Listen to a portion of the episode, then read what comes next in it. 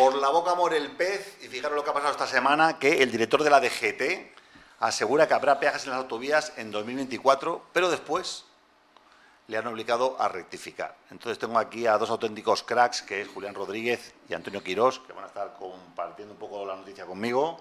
¿Desde cuándo habéis oído campanadas, Julián, del tema de los peajes, las autopistas? Porque ya eran gratis, ya estamos respirando felices, ¿no? Ya, pero las noticias a veces vienen con letra pequeña. Pero esa letra pequeña no viene de aquí, viene de, arriba, de Europa. Son obligaciones de Europa. Hay que recaudar más.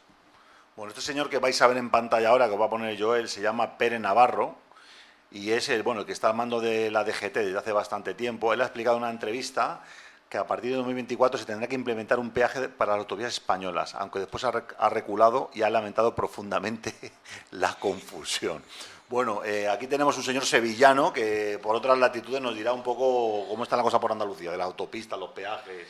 Cuéntanos, Antonio. Sí, bueno, en Sevilla no tenemos, en Andalucía, general, ¿no? No tenemos mucho peaje, tenemos la autopista Sevilla-Cádiz, que se quitó el peaje. ¿Hace cuánto más o menos? Pues no te sé decir, pero cuánto se quitó. Pero el caso es que ha sido una autopista con peaje. De siempre. De siempre, efectivamente.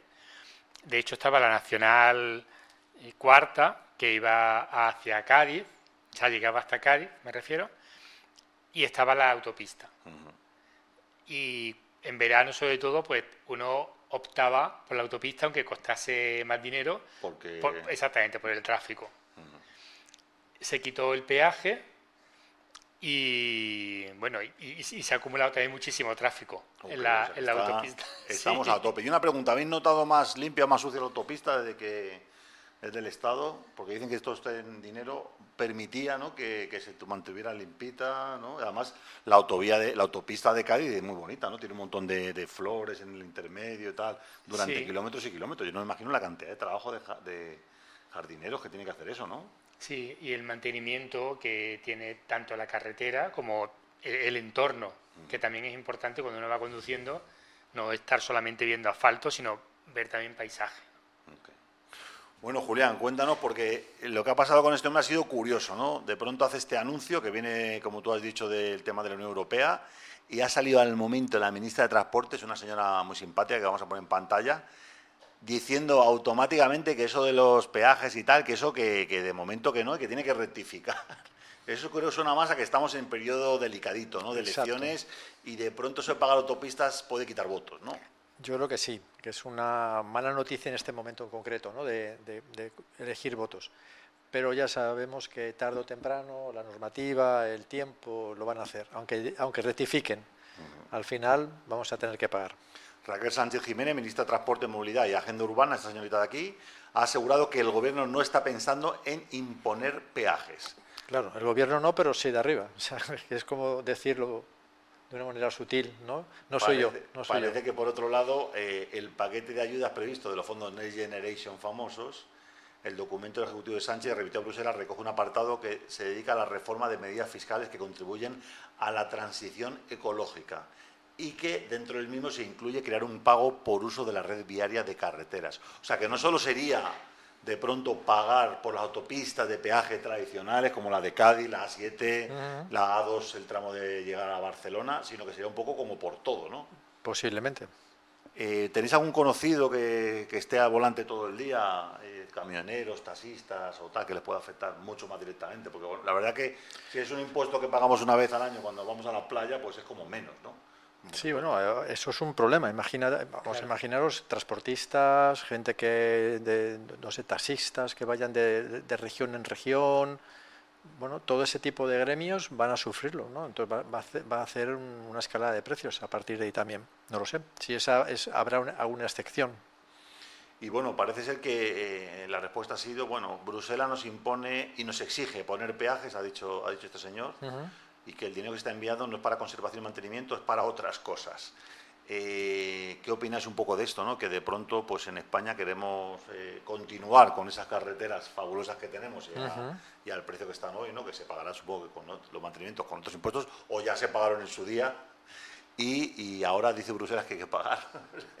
¿Qué hacemos con eso? O sea, Parece que eso la palabra Bruselas es como que vienen y nos dicen que tenemos que hacer. Claro, por eso el gobierno no lo, no lo va a hacer. Ese es el truco, ¿no? Pero inevitablemente son, bueno, directrices, hay que eh, eh, sacar más dinero y de alguna manera se han sacado esto. Bueno, que sacarán de otras cosas, ¿no? Y luego el tema está que, que, esto puede luego redundar ¿no? en que todo sea más caro, porque el transporte al final sube el precio de, de, de todo. ¿no? Por ejemplo, ¿cuánto es ¿Cuánto es venirse de Sevilla a Madrid de trayecto de autobús? ¿Cuánto cuesta más o menos un trayecto estándar? Pues en autobús viene a ser unos 65 euros y de vuelta. Y de vuelta 65 euros en la misma empresa y con el horario fijo, digamos, sin poder cambiarlo. Bueno, hay distintos horarios durante el día, en la noche. Ok. Pero más o menos ese, ese precio.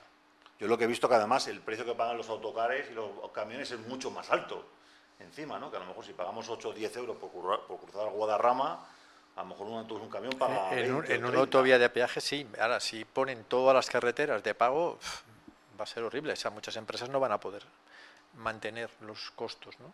Y sobre todo que a lo mejor el transporte en carretera, que es la opción más económica que tiene a lo mejor la gente que, que viene por trabajo, no estar en una multinacional que le pagan a lo mejor un billete de avión, que tiene que ir por carretera, pues ahí le también afecta importante, ¿no?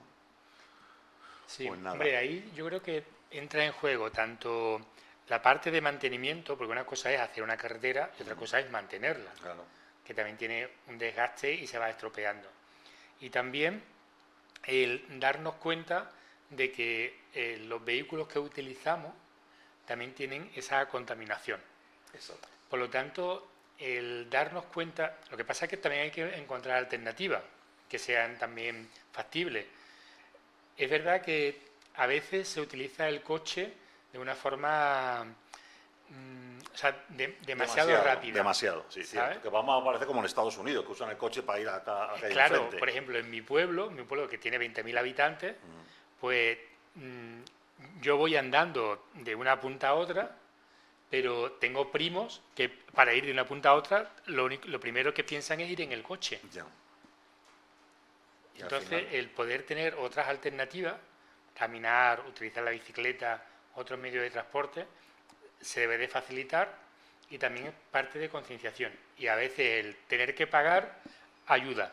Claro, ayuda. Igual que aquí en Madrid, por ejemplo, disminuyeron el número de coches con el tema de las zonas verdes y azules. Hay muchos, ahora bueno, hay radares en los, todos los semáforos prácticamente en la ciudad, con lo cual al final de una manera medio forzosa vas empujando a la gente a que se vaya formando, a que se vaya comportando de una manera. Claro, se, saca, se, saca, el beneficio de menos contaminación, que obviamente es, bueno, pero por otro lado, pues oye, el bolsillo también tiene que, tiene que dar para menos mantener el nivel de vida que tenemos que teníamos antes, ¿no? Que teníamos la autonomía de coger un coche, irnos de vacaciones y pagar. A ver, también puede ser eh, otra lectura, es decir, que nos están impidiendo movernos, mm. con lo cual es control y también es control cada vez que vayamos o pasemos por un control para pagar la autovía o la carretera que nos pongan para pagar. Entonces es mantenernos de una manera eh, controladitos. Como las ovejitas, ¿no? Con esto que hablan de que, bueno, eran rumores, pero que ahora son realidades, de ciudades que están experimentando, de hecho creo que era Oxford una, el tema de los límites de 15 minutos. Como que tú en 15 minutos eh, por ahí voy. tu casa deberías tener por ahí, Por ahí voy. Es decir, que poco a poco es como coaccionar la libertad.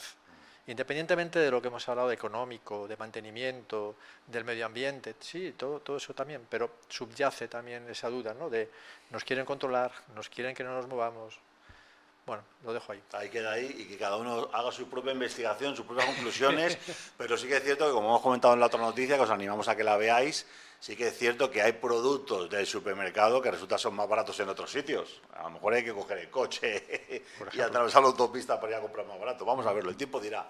Pero bueno, ya os queremos dejar esta noticia. Muchas gracias Antonio y Julia por compartirla conmigo y seguimos en Tingu Café. Chao, chao.